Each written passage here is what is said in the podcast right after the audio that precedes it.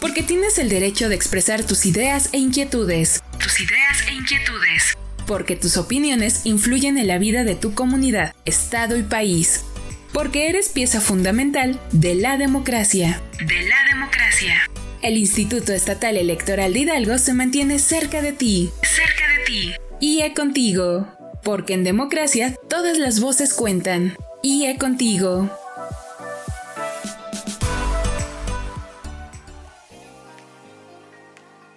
Les doy la bienvenida a un nuevo episodio de este espacio titulado IE Contigo, una producción original del Instituto Estatal Electoral de Hidalgo. Al frente del micrófono se encuentra su amiga Laura Muñoz y como siempre, les invito a hacer contacto con nosotros a través de nuestras redes sociales.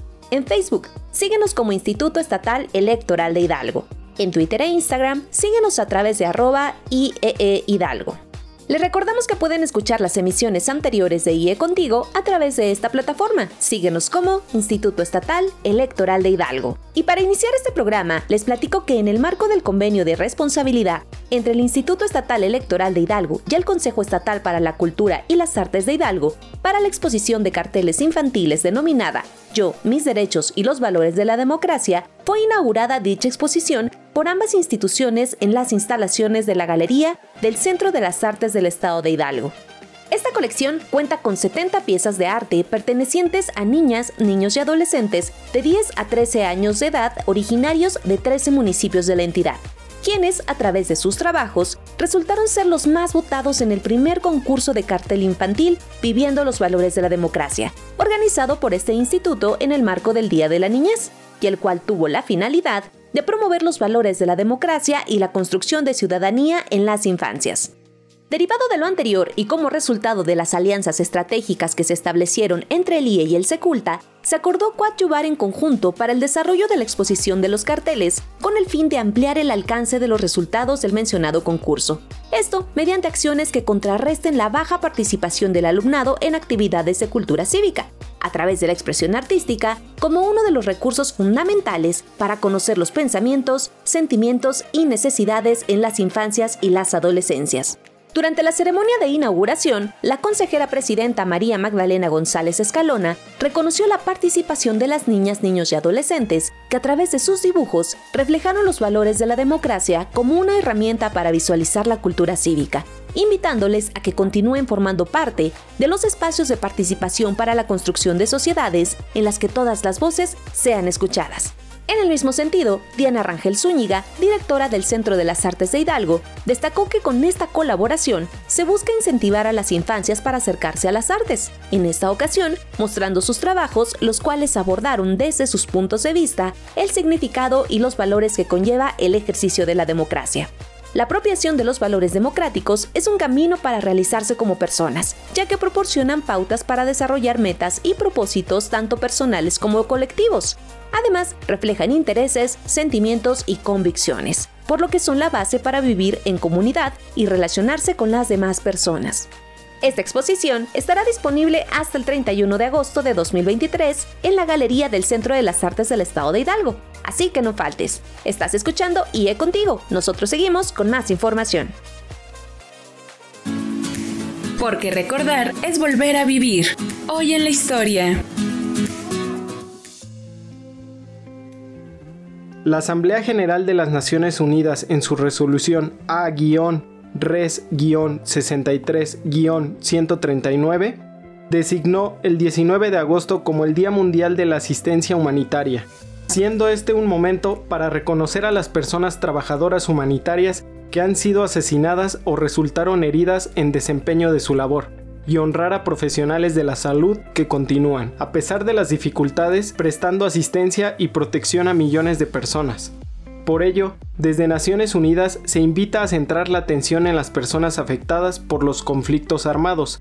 Ejemplo de esto son las infancias que son reclutadas y utilizadas para luchar, así como las mujeres que son abusadas y humilladas, a medida que las personas trabajadoras humanitarias entregan ayuda y quienes se dedican a la medicina atiendan a las personas heridas y enfermas, se les ataca directamente, se les trata como amenazas y se les impide llevar ayuda y asistencia a, quienes lo necesitan con desesperación. Aunado a lo anterior, uno de los objetivos de la resolución es la de contribuir a que el público cobre mayor conciencia de las actividades de asistencia humanitaria en todo el mundo y de la importancia que revise la cooperación internacional en este sentido, así como para rendir homenaje a todo el personal de asistencia humanitaria, incluido el personal de las Naciones Unidas y el personal asociado, que han trabajado en la promoción de la causa humanitaria y a quienes han perecido en el ejercicio de sus funciones, e invita a todos los Estados miembros y las entidades del sistema de las Naciones Unidas dentro de los límites de los recursos existentes, así como a otras organizaciones internacionales y no gubernamentales, a que lo celebren todos los años.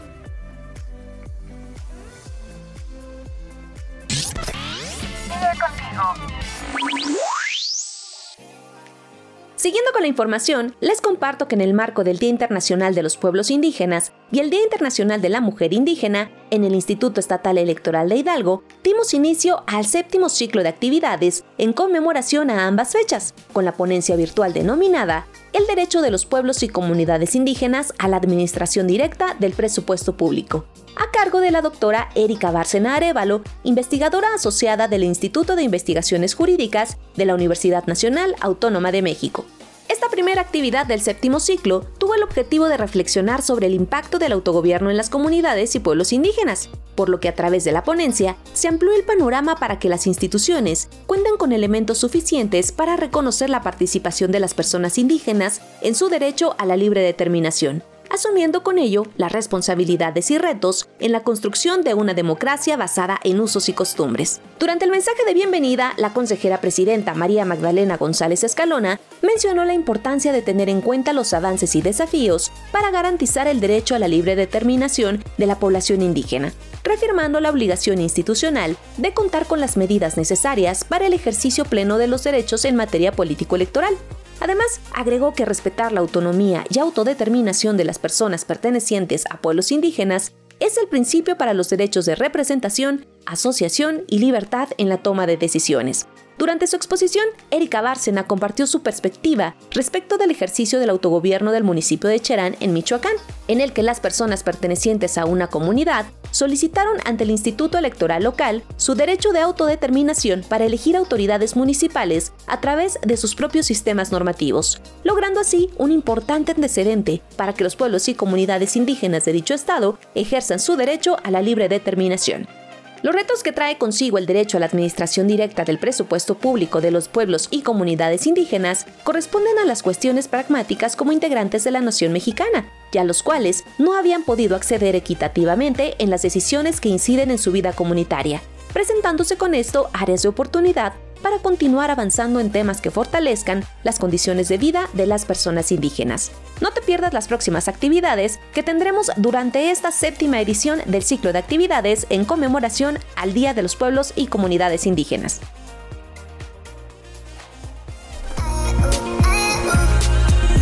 El poder de las palabras está en los actos.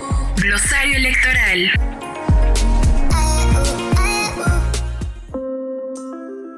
¿Sabes qué son los votos válidos y los votos nulos? El derecho a que todos participemos en la dirección de los asuntos públicos, que incluye el derecho a votar y a ser elegido, forma parte del núcleo mismo de los gobiernos democráticos que se fundamentan en la voluntad popular. En nuestro país, México, las personas mayores de 18 años y con credencial de elector vigente pueden asistir a su casilla para emitir su voto de manera libre y secreta, en las elecciones, al recibir la boleta electoral, verás el logotipo de cada uno de los partidos políticos que contienden en la elección. Para votar por la candidatura que tú prefieras, se sugiere marcar con la letra X o con una marca legible el logotipo del partido o de la persona candidata de tu preferencia. También podrás marcar el rectángulo completo de tu opción, teniendo cuidado de no marcar otro rectángulo para evitar confusiones. De esta forma, tu voto será contado como válido. Por otro lado, será un voto nulo cuando la boleta esté marcada de manera errónea, esto es, cuando se marcan más de dos logotipos o rectángulos cuyas personas candidatas no están contendiendo bajo la figura de coalición o de candidatura común. Si la persona votante marca toda la boleta, esta quedará anulada, de igual manera su voto. Asimismo, si la persona votante deja una leyenda no alusiva a su intención de voto, también se anulará el mismo. El acto de la emisión del voto debe ser ejercido sin coerción y sin presión ilícita, El carácter secreto del voto garantiza la libre expresión de la voluntad del elector e impide que éste sea presionado para asignar su voto. Toda persona ciudadana tiene el derecho de elegir y de ser elegido independientemente del sexo, raza, lengua, ingresos o propiedad, profesión, clase social, educación, religión, capacidad impositiva o convicción política.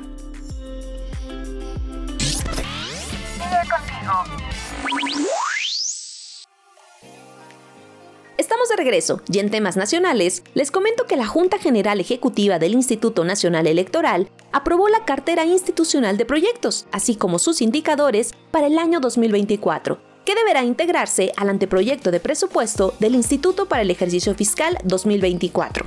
La consejera presidenta Guadalupe Tadei Zavala se manifestó convencida de que cada cifra incluida en el presupuesto ha sido debidamente sustentada en la norma y es totalmente defendible con todo ante quienes presentaron el proyecto de presupuesto. Justamente desde ese principio empezó la responsabilidad compartida por todas las unidades responsables del INE, lo cual, a partir de una consistencia metodológica en la estructura del presupuesto del instituto, da bases para decir que están en el camino a la construcción presupuestal correcta. Asimismo, se aseveró que el instituto está obligado a planear y ejercer los recursos públicos de manera racional y eficiente, y tiene el compromiso de presentar un presupuesto acorde a las demandas sociales, a fin de contar con los elementos suficientes que permitan la toma de decisiones efectivas en la asignación de los recursos. Por otro lado, se subrayaron las premisas fundamentales en la configuración del anteproyecto de presupuesto, como la organización de los procesos electorales confiables y equitativos, el fortalecimiento de las competencias técnicas y operativas del sistema Nacional Electoral, la modernización del Registro Federal de Electores y de la expedición de la credencial para votar con fotografía. De igual modo, la promoción de la construcción de una ciudadanía activa e informada, el fomento de una comunicación efectiva y la confianza ciudadana, el fortalecimiento de la igualdad de género, el desarrollo del capital humano y su sentido de pertenencia, la promoción de la transparencia y la rendición de cuentas y la innovación, modernización y eficacia institucional. Esta cartera considera los recursos para las actividades derivadas del proceso electoral federal 2024, que en conjunto suman 128 proyectos, tales como la integración y funcionamiento de órganos temporales, la asistencia electoral, la ubicación e instalación de casillas, los sistemas para el desarrollo de la jornada electoral, la documentación y material electoral, al igual que para garantizar el derecho al voto de las personas en prisión preventiva y de las y los mexicanos residentes en el extranjero, entre otras. A, B, C, D. Democracia. Conoce más en el ABC de la democracia. Invitamos a todas las ciudadanas hidalguenses a participar en el concurso de ensayo por el Premio 17 de Octubre en su décima edición, la cual tiene el objetivo de brindar y generar un espacio de reflexión en el que las mujeres puedan transmitir desde su perspectiva la importancia de la participación en los asuntos públicos y espacios de toma de decisiones. El concurso está dirigido a las ciudadanas con residencia en el estado de Hidalgo mayores a 18 años. Los ensayos deberán centrarse en el tema 70 aniversario del sufragio de las mujeres, conquistas que narran una realidad, el cual deberá cubrir los siguientes requisitos ser individual, original e inédito, es decir, no haber sido utilizado o publicado en cualquier medio, ni haber sido merecedor de otro premio.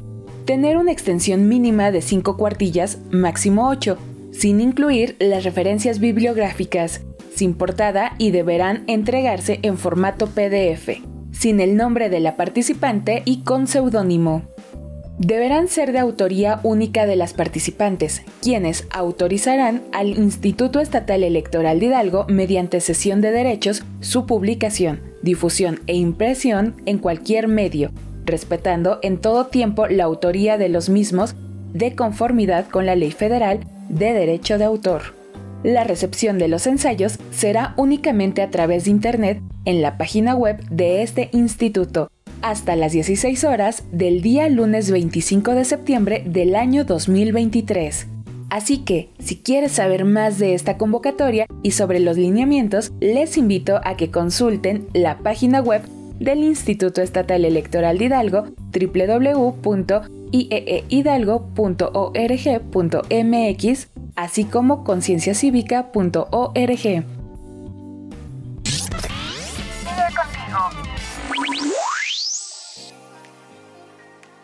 Ahora sí, ha llegado el momento de despedirnos, pero antes les invito a seguir en contacto con nosotros a través de nuestras redes sociales. En Twitter e Instagram, síguenos como arroba IEE Hidalgo. En Facebook, Spotify y YouTube puedes buscarnos como Instituto Estatal Electoral de Hidalgo.